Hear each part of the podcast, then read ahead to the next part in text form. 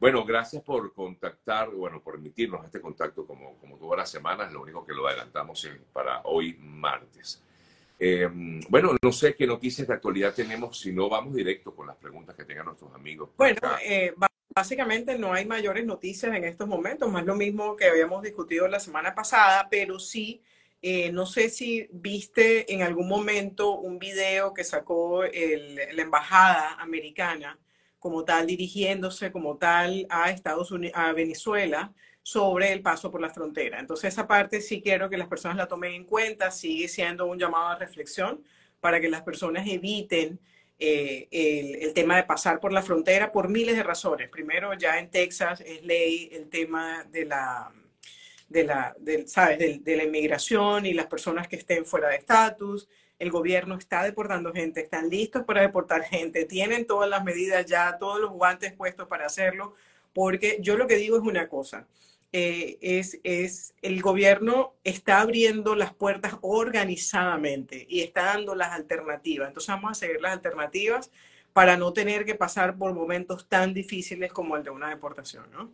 Ahora, Yesenia, eh, esto, este llamado de, porque es un llamado de alerta, de atención por parte de, del gobierno de Estados Unidos para con los venezolanos, es porque efectivamente el grupo de, de migrantes de Venezuela es continúa siendo uno de los más importantes, quiero decir, de los más grandes, ¿no? De los que intenta entrar de manera irregular a, Estados Unidos. Sí, es, es, es, eso. Sigue siendo bastante masiva la cantidad de personas que intentan entrar por la frontera.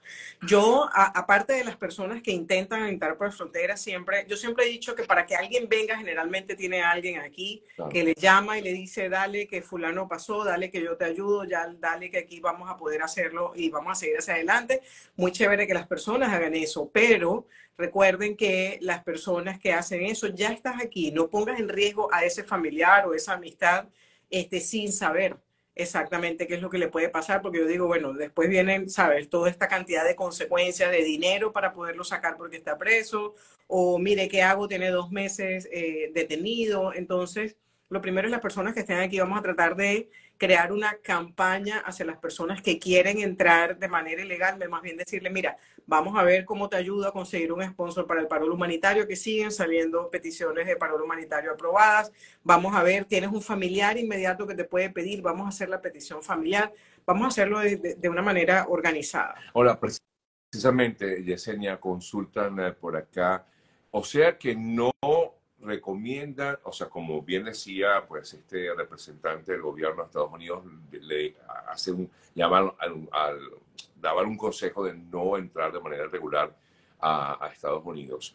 Entonces no es conveniente en estos momentos eh, ir a la frontera desde México. Solamente si tienes tu CBP One aprobado, ya tienes tu cita, eh, es la única forma. Pero de, resto, señores, es complicado. O sea, ya están las medidas tomadas. Inmigración, imagínense que para que el gobierno de Estados Unidos esté buscando eh, terminar de organizarse, porque ya lo están haciendo para ir a Panamá y hacer las entrevistas directamente a, Panamá, es que el gobierno no está nada abierto para continuar eh, permitiendo personas de que entren de manera ilegal. Y el problema es que muchos dicen, no, no, tranquilo que yo en la frontera me las arreglo. Cuando usted tiene un oficial de inmigración al frente y estás enfrentando que te, sabe, te restrinja la libertad por un tiempo indefinido, puede ser un día, pero puede ser un mes, dos meses, seis meses.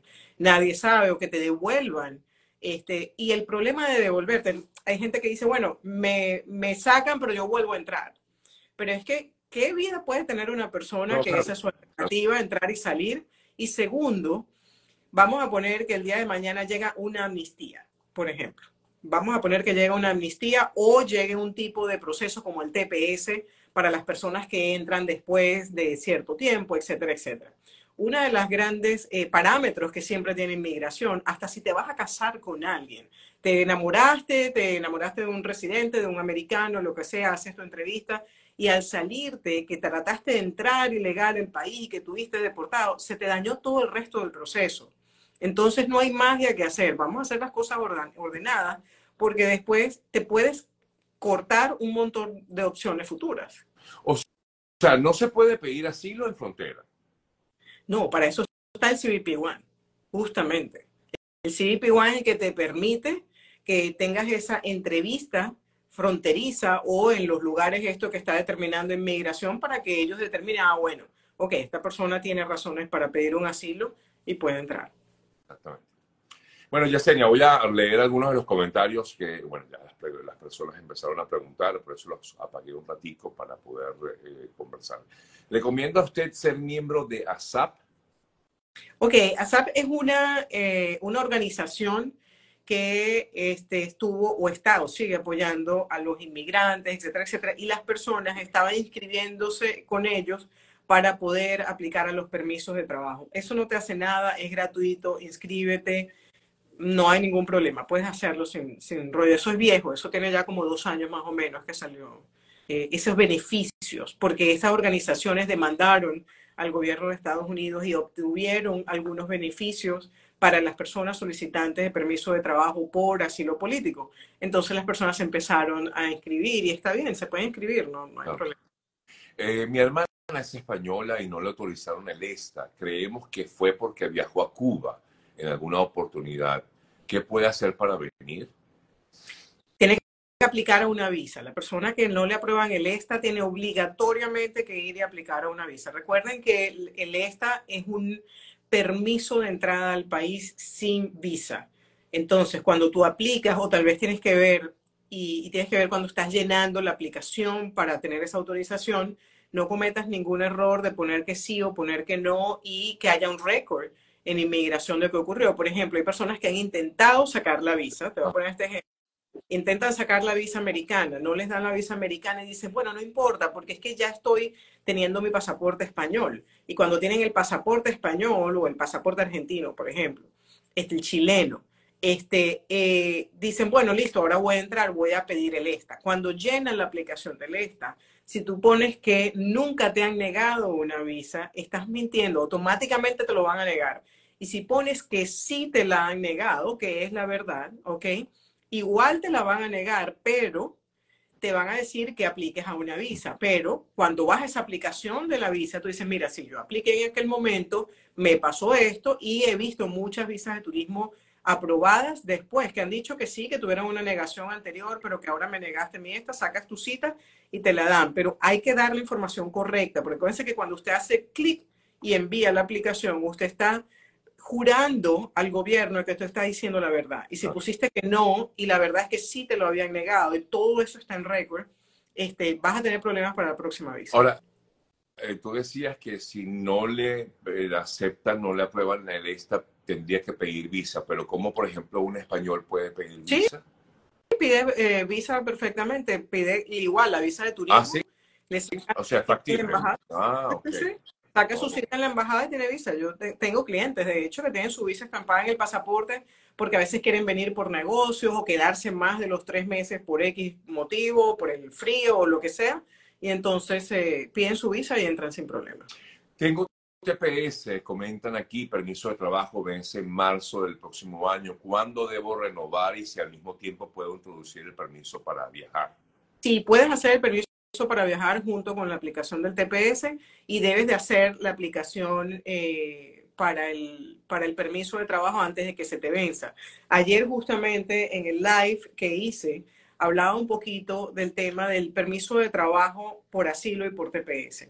Le digo a las personas, si tú tienes tu asilo político, te van a dar el permiso de trabajo por cinco años. Si tú no has tenido la entrevista, todavía tu caso está en USCIS, no está en corte todavía ni nada, y, sabes, estás teniendo algún tipo de reto económico, no es necesario que hagas el permiso de trabajo también por TPS. Pero si tu TPS ya está en corte, ¿ok? Y no nada más que ya está en corte, sino que ya, por ejemplo, ya tuviste el máster o vas al individual, tu abogado te está diciendo que no tienes un caso fuerte, haz también el del TPS para que si en algún momento la corte decide el caso y lo cierra, no te vayas a quedar sin permiso de trabajo. Eh, tengo, soy venezolana, tengo petición de parol. Mi hija es panameña y mi esposo panameño. ¿Ellos pueden entrar en esa solicitud o deben hacer una aparte? La, la solicitud de parol humanitario no es una solicitud familiar, son solicitudes individuales. Entonces cada quien tiene que hacer su solicitud. El problema allí que veo es que si los demás tienen otras nacionalidades, eh, al tener la doble nacionalidad estás descalificado para el parol, te toca buscar alguna otra alternativa migratoria. No, y además que Panamá no permite, o sea, el, el no es para pagamiento. Correcto. Correcto. Después de recibir aprobación de una EB2, me puedo casar y, y, y agregar pues a mi cónyuge el proceso de residencia o mejor me caso antes de enviar el caso. Bueno, Interesante. Bueno, si ya te llegó el amor y no has enviado el caso, cásate antes y lo mandas de una vez. El beneficio de mandarlo de una vez es que le va a salir el beneficio a las dos personas a la vez, ¿ok? Como un beneficiario inmediato, tu cónyuge va a ser un beneficiario inmediato. Si esperas estar aprobado, luego te toca hacer una petición familiar de un residente permanente a tu esposa o a tu esposo este, que necesita el estatus también. Y obviamente, si lo haces de una vez, antes de, de, someter el caso ante inmigración, te vas a ahorrar dinero, porque no tienes que pagarle adicional a inmigración para agregarlo en tu petición de B2 pero si lo haces posterior, tienes que pagar a inmigración y al abogado los honorarios profesionales para que te prepare el caso de residencia.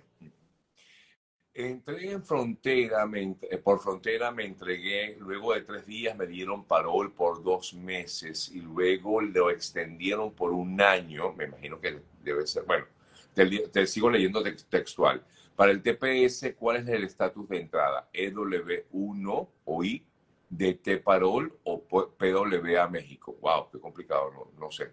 Creo que es el EWI que la persona tiene, pero para el TPS lo que va a contar es desde ese momento que entraste por frontera que tienes ese sello. No es el parol, si fue por dos meses o un año, viene siendo irrelevante, sino desde que pisaste solo americano, que ya tienes cómo verificar, cómo evidenciar de que ya estabas en Estados Unidos, esa es la fecha en que te va a funcionar. Por décadas tuve una visa, me la negaron una vez y actualmente está vigente, pero por expirar. ¿Puedo pedir esta? Sí, claro, siempre puedes pedir esta.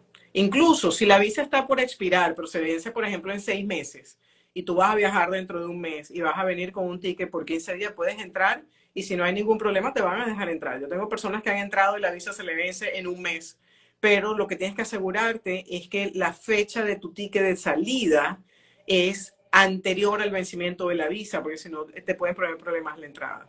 La pregunta de siempre, eh, pues, tengo una solicitud de parol esperando ya por varios meses.